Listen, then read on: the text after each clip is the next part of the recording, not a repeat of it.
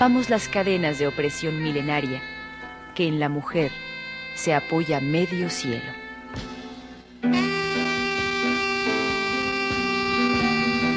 La causa de las mujeres.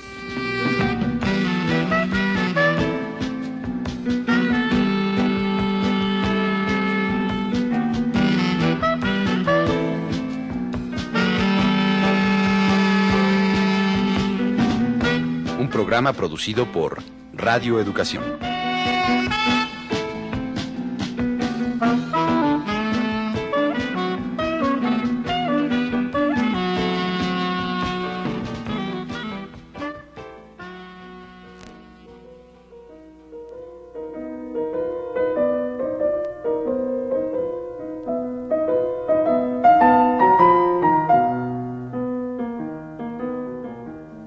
Con la participación de compositoras, investigadoras e intérpretes de todo el mundo, se realizó en México el tercer Congreso Internacional de Mujeres en la Música el pasado mes de marzo.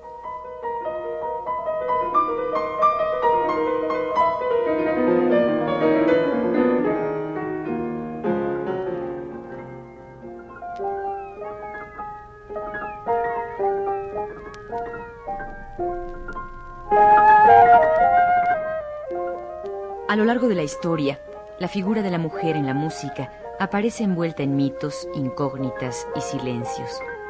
Hoy sabemos, por ejemplo, que durante siglos la música y el canto fueron una actividad primordial de las mujeres acusadas de ser brujas.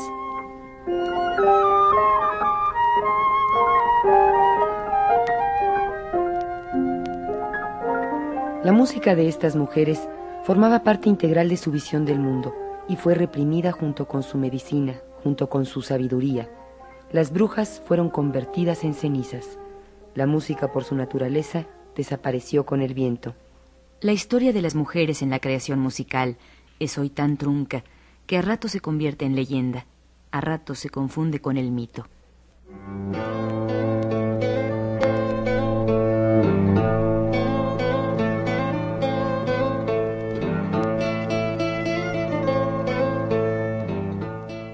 En la mitología grecorromana existen referencias insistentes a elementos musicales femeninos. El caso más conocido es, sin duda, el de las sirenas, las hechiceras del mar que seducían a los navegantes a través de su canto irresistible.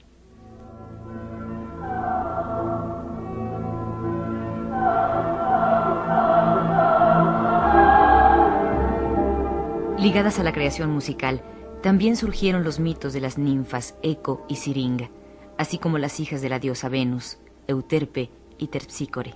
Pero no sabemos bien a bien qué relación existía entre ellas y las mujeres reales. Al respecto solo podemos hilvanar conjeturas. ¿O no es así, Rocío? Marta. Pues como dijera Sir Thomas Beecham, ah, nunca ha habido, nunca habrá mujeres compositoras. Bueno, esto lo contradice ya la publicación en 81 del primer diccionario, enciclopedia completa de mujeres compositoras. Reúne entre como unas 7000 mujeres compositoras perfectamente documentadas desde el antiguo Egipto hasta nuestros días.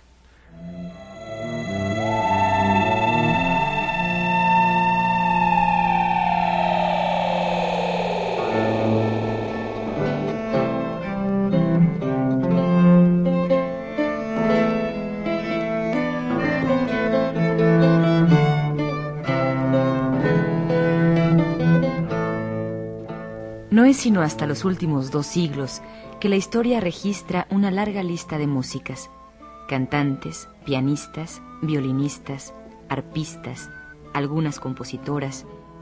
Sin embargo, se trata de nombres que se citan como casos femeninos excepcionales por ser familiares, alumnas, maestras, amantes o musas de hombres ilustres, y no como figuras de primera magnitud en la evolución del lenguaje musical, pese a que entre ellas se encuentren, por mencionar solo una, Nadia Boulanger, maestra de la mayoría de los más grandes talentos musicales de este siglo.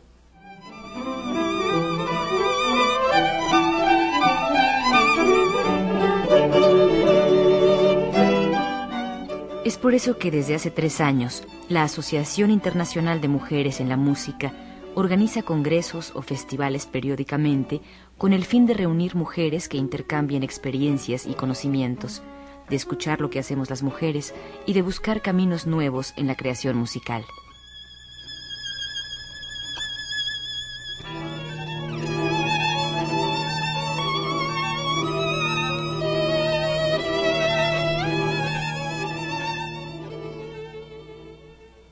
Están hoy con nosotras las compositoras mexicanas Rocío Sanz y Marta García Renart y María Luisa Osaita, representante de España en el Tercer Congreso Internacional de Mujeres, a quienes les preguntamos cómo se iniciaron en el mundo de la música.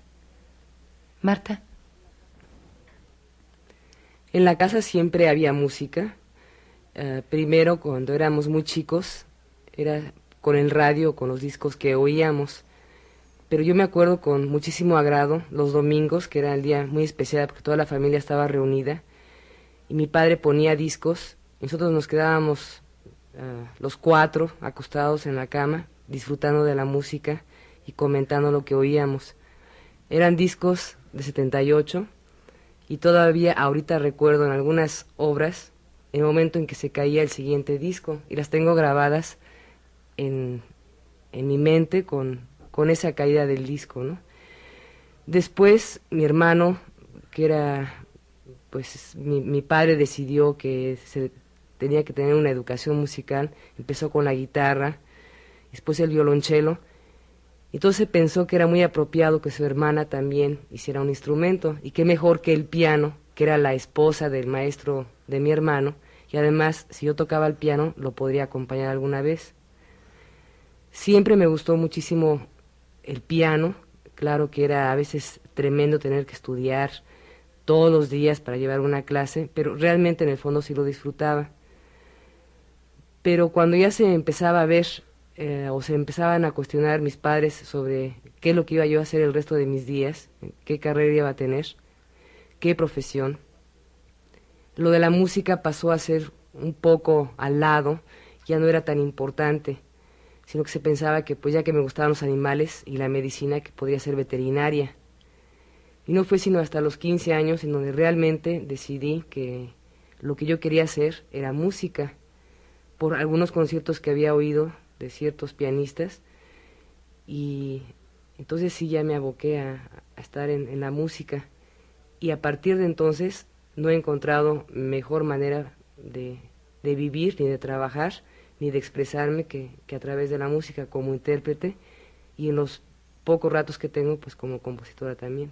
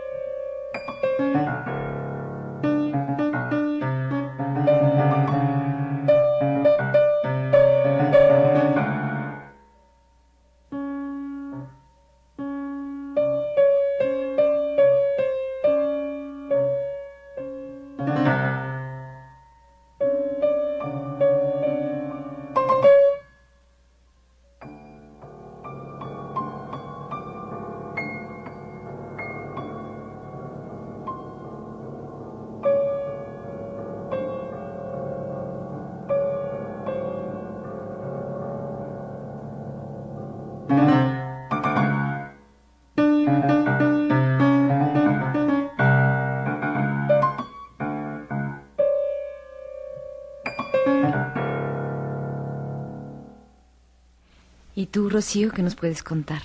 Bueno, yo más o menos también me inicié en la casa, había piano, eso me parece fundamental para que el niño juegue con la música, ¿no? Mi madre tocaba muy bien el piano y ella me enseñó las primeras notas, pero antes que eso em, aprendí a tocar de oído, de oreja, y tocaba yo y cantaba lo que oía en el radio, las canciones escolares, ¿no? No fue sino hasta después, ya también a los 15 años, haciendo ya la prepa, ¿no? Que decidí yo por mí misma llevar adelante lo que mi, mi mamá me había enseñado, las notas, ¿no? Estudié, entré al conservatorio, ¿no? Avanzando ya en mi carrera descubrí que nunca iba a ser pianista, que me da mucho trabajo el piano y que me encantaban las materias teóricas. Me encantaban cuando las empecé ya la armonía, el contrapunto, me fascinaba. De ahí nació, digamos, el deseo de ser compositora, de trabajar en esos campos teóricos, ¿no? Lo que se llama la parte, bueno, teórica hasta cierto punto, la armonía es práctica también, ¿no? Y así arranqué a ser compositora, ¿no? Evolucionó, pues aquí en México hice todo lo que es mi obra, ¿no? Música para teatro, sobre todo música para teatro, ¿no? Y llegó un momento en que la literatura para niños me absorbió a tal grado que casi dejé de ser compositora. Digo casi porque todavía el año pasado compuse y una vez al año puedo componer alguna cosita, si tengo tiempo, ¿no? Igual que Marta, cuando tengo tiempo, que es casi nunca, compongo algo.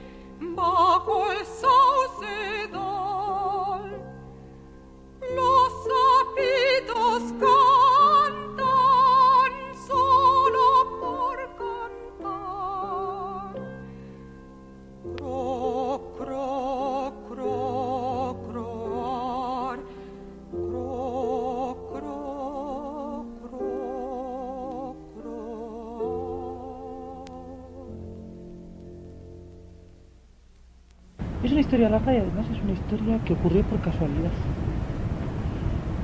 Yo tengo una hermana mayor que había estudiado piano, pero que nunca terminó la carrera, hizo nada más unos cursos de piano, que me lleva bien, esta hermana me lleva casi 20 años. Entonces cuando yo ya tenía mis 6 años, había un piano en casa que nadie aprovechaba, era un instrumento que estaba allí que hacía muy bonito, pero que no servía para nada. Y eh, bueno, pues se decidió que no estaría mal que la pequeña aprendiera a hacer música. Bueno, eso comencé de una manera y de una manera, pues por casualidad. Claro, mm, comencé mi, mi, segunda enseñanza, mi bachillerato, entonces había dos maneras.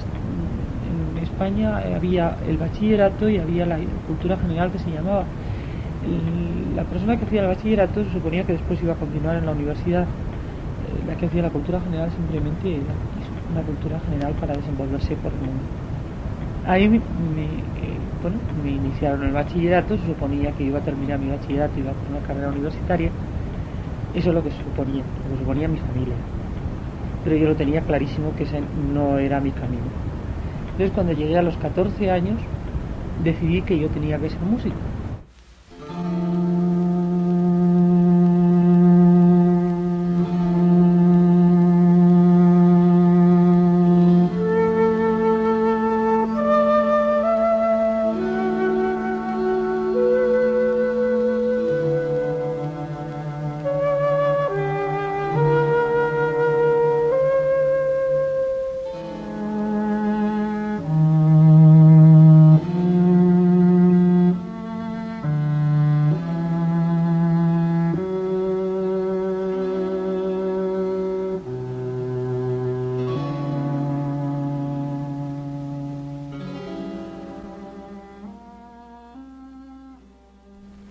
en cuenta las enormes dificultades con las que se topan los compositores contemporáneos en general, y tomando también en cuenta el agravante que a veces resulta ser mujer, ¿qué posibilidades han tenido ustedes para dar a conocer su obra? Pues yo podría decir que realmente por ser mujer no he tenido ese agravante y que como la música que escribo casi siempre es pensando, o vamos a quitar el casi, siempre está escrita pensando en alguien que ya lo va a ejecutar o que se pide, me piden que se haga una hora para un momento específico, pues sí se ha programado. Tal vez lo único sería que se programa una vez y ya. Y, y eso sí es para tanto hombres como mujeres. En general, no se nos da un lugar a la música mexicana y podría extenderlo más a la música latinoamericana en los conciertos, porque no es muy comerciable, es mucho más bonito ir a un concierto que esté la quinta de Beethoven, ni siquiera la cuarta, porque esa ya es muy desconocida. Hay que poner las obras que la gente espera oír para ver si esa versión es mejor o peor que la que ya tengo yo grabada en casa, ¿no? Entonces, el problema es ese, que la gente no se quiere exponer nunca a oír obras nuevas, ni siquiera para destrozarlas si quieren, no es obligación de que les guste, pero que nos den la oportunidad de que se oiga y que se comente y que, que ellos también se den la oportunidad de exponerse, ¿no?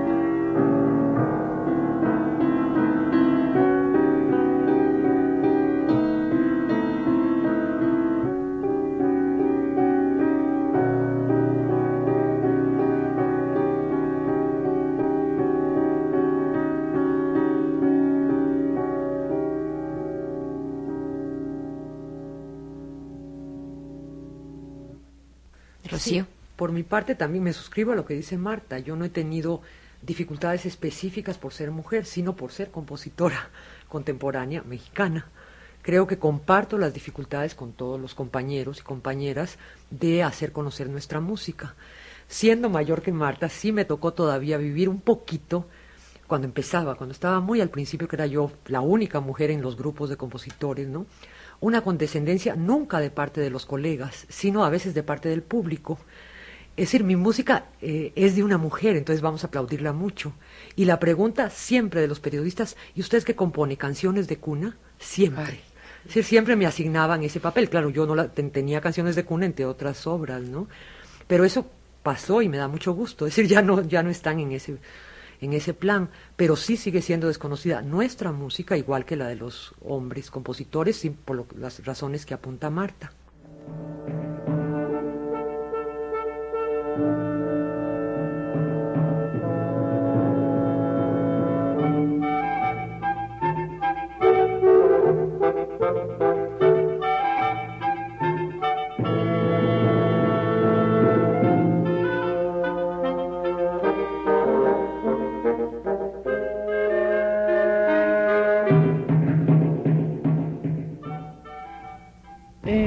Un compositor salvo que tenga la suerte de poderse subir al carro maravilloso de los que tienen todo en la mano, tienes que jugar a escribir para los instrumentistas que son amigos tuyos. Porque así tienes la posibilidad, la seguridad de que te lo van a estrenar y que te lo van a tocar. Entonces realmente ahora, hasta ahora yo todas las obras que he escrito, salvo una, que espero que se estrene ya pues en este año, todas las he estrenado, porque eso, porque las he escrito siempre para instrumentistas amigos. Entonces primero los he comprometido y después se la he escrito. Entonces, esa es la posibilidad. Para gran orquesta, por ejemplo, yo hoy por hoy todavía no he escrito. ¿Por qué? Pues porque una gran orquesta no está a mi alcance. No tengo ningún amigo director que esté dispuesto a estrenarme una obra. Entonces, el día que yo tenga un amigo director, entonces le escribiré una obra para orquesta para que me la estrene. ¿Por qué sucede esto? Bueno, mira, yo no sé en el resto del mundo, yo no sé en México qué es lo que ocurrirá. En España, en España lo que ocurre es que, ah, bueno, pues eh, los compositores para empezar están convencidos de que las mujeres no sabemos escribir música. Yo no sé si están convencidos o es que tienen un miedo que no, no les cabe dentro del cuerpo, ¿sabes? Y entonces hacen aparentemente que nosotros eh, creemos que la mujer no está preparada para eh, escribir música. Claro, eso lo desmiente la historia porque, bueno, pues desde la época de las trovadoras existen mujeres compositoras y anteriormente también. Por lo tanto, es, es absurdo que se pongan en esa posición. en fin, es la única defensa que tienen. Entonces, bueno, tienen la osadía de decir, por ejemplo, que las mujeres como intérpretes, pues que, bueno, pues que quizá podamos llegar al rango de geniales, pero como compositoras que no. Y eso es una osadía. Es una osadía porque en los hombres también hay muchísimos que no son geniales. Y realmente los que conocemos como geniales, yo no estoy nada convencida que paralelamente a ellos no hayan existido también mujeres de su mismo rango. Tenemos, por ejemplo, el caso de un Caccini. Su hija era mucho mejor compositora que él. Tenemos el caso de, de, Fanny Mendelssohn.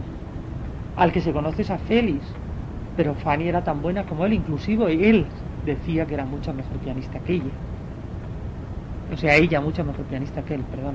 Es que cuando se edita por primera vez la obra de Fanny Mendelssohn, se edita bajo la inicial de F nada más, que servía para Félix y para Fanny,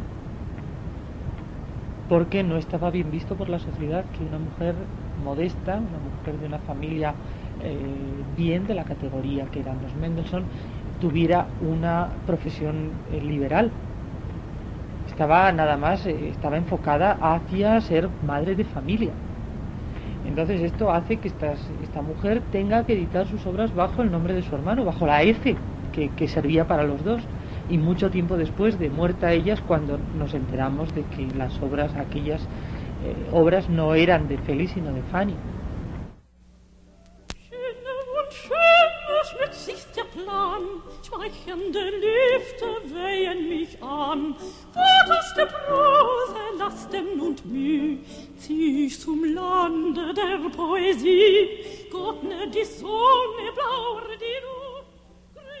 Tenemos el caso de Clara Schumann, que deja de componer porque su marido estaba celoso, perdido del cómo esta mujer creaba.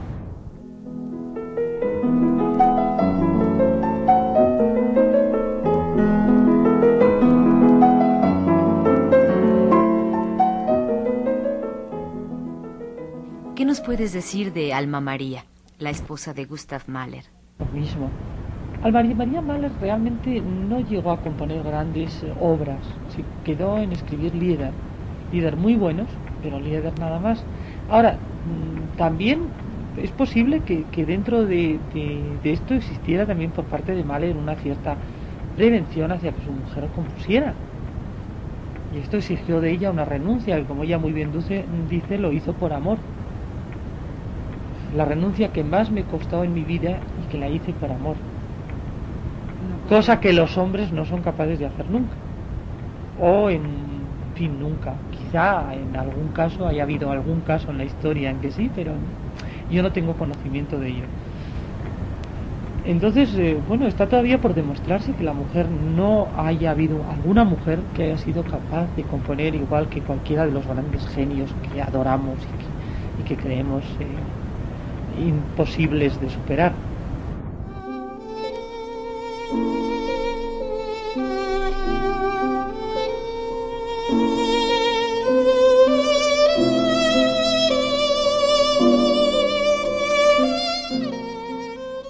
Debido a esos largos compases de silencio en relación a las mujeres, hemos recibido una imagen distorsionada de la realidad musical de otras épocas.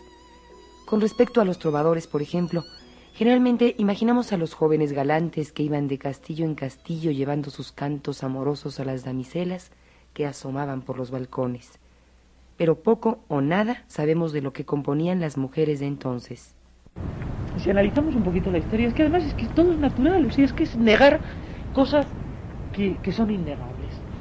¿Quién hacía las guerras? Los hombres. ¿Quién quedaba en el castillo, guardando el castillo, la familia, bordando y haciendo, llevando la vida eh, habitual del castillo? Las mujeres.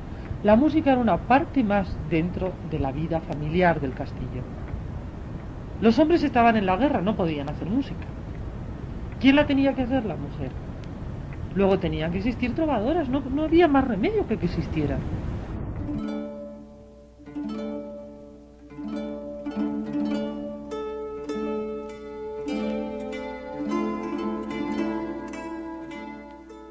Ya pasó el tiempo en el que la exclusión total de las mujeres de la música produjo la existencia de los castrati, es decir, de hombres que mediante la castración o mediante la técnica hacían las voces agudas. También ya pasó la época en la que las mujeres no podían tocar el violonchelo o lo tocaban de ladito, porque se estimaba que la postura corporal a la que obliga este instrumento llamaba al pecado. Sin embargo, hoy por hoy, la Orquesta Filarmónica de Viena no acepta la participación de elementos femeninos. Hace un par de años, en la Filarmónica de Berlín que dirige el maestro Herbert von Karajan, se armó un conflicto muy sonado debido al ingreso de una clarinetista a la orquesta. En la Liga Noruega de Compositores existen tan solo cinco mujeres al lado de 70 hombres. La Liga de Compositores de Dinamarca está conformada por 60 daneses y cuatro danesas. Y en la Asociación de Compositores de Suiza, las mujeres no son admitidas. Es un país como. Ahí me dejó sorprendidísima cuando me lo dijo, porque a mí no me, no me entraba en la cabeza. yo no me lo imaginaba. Porque en España realmente sí que se nos admite, claro. Más mm, y más les vale a los compositores admitirnos, porque si no iban a acabar muy mal. ¿Qué le sucedería? Pues entre otras cosas podría ocurrir que en muchos casos se les hundieran sus obras. Porque claro, mm, dentro de las orquestas hay mujeres también. En los grupos instrumentales hay mujeres. Y claro, te puedes imaginar si no admiten las mujeres compositoras. Pues todas las demás mujeres instrumentistas, por supuesto, se iban a oponer y se iban a negar a participar en las obras de los hombres. Rocío, ¿qué sucede en México al respecto? No, en México sí debo decir que todas las que queramos estamos admitidas en la Liga de Compositores de Música de Concierto, la Liga Mexicana, ¿no? En ese sentido no hay, se tocan nuestras obras o se programan o se editan al mismo ritmo que la de los colegas. Y eso que estamos en un país supuestamente de machos. Pero por lo menos son tales los problemas comunes que mejor hacemos la lucha todos juntos, hombres y mujeres. ¿Tú nunca has sentido ningún tipo de discriminación por ser mujer dentro de tu trabajo? No, para nada, para nada. Eh, yo creo que sí, a veces hay que vigilar, como decía Rocío, que son condescendientes y que te aceptan errores. Entonces uno como mujer tiene que estar mucho más listo para no dejarse mimar en ese sentido y de veras estar a la altura de ellos, no tener condescendencia con uno mismo y decir, bueno, al fin que soy mujer y no tengo tiempo y como tengo que menear la olla, pues no.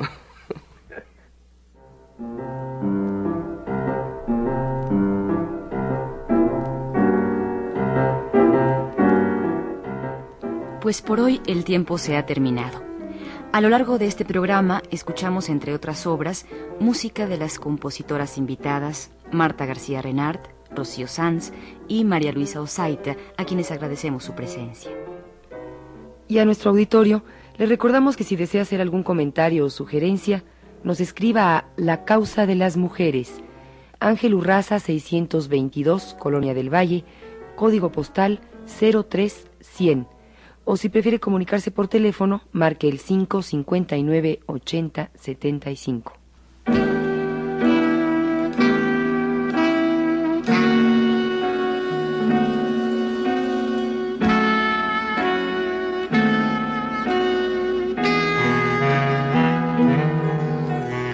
Rompamos las cadenas de opresión milenaria que en la mujer se apoya medio cielo.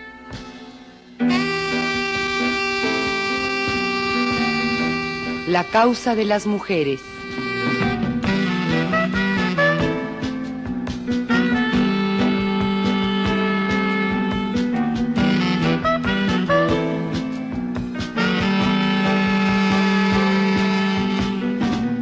Un programa producido por Radio Educación.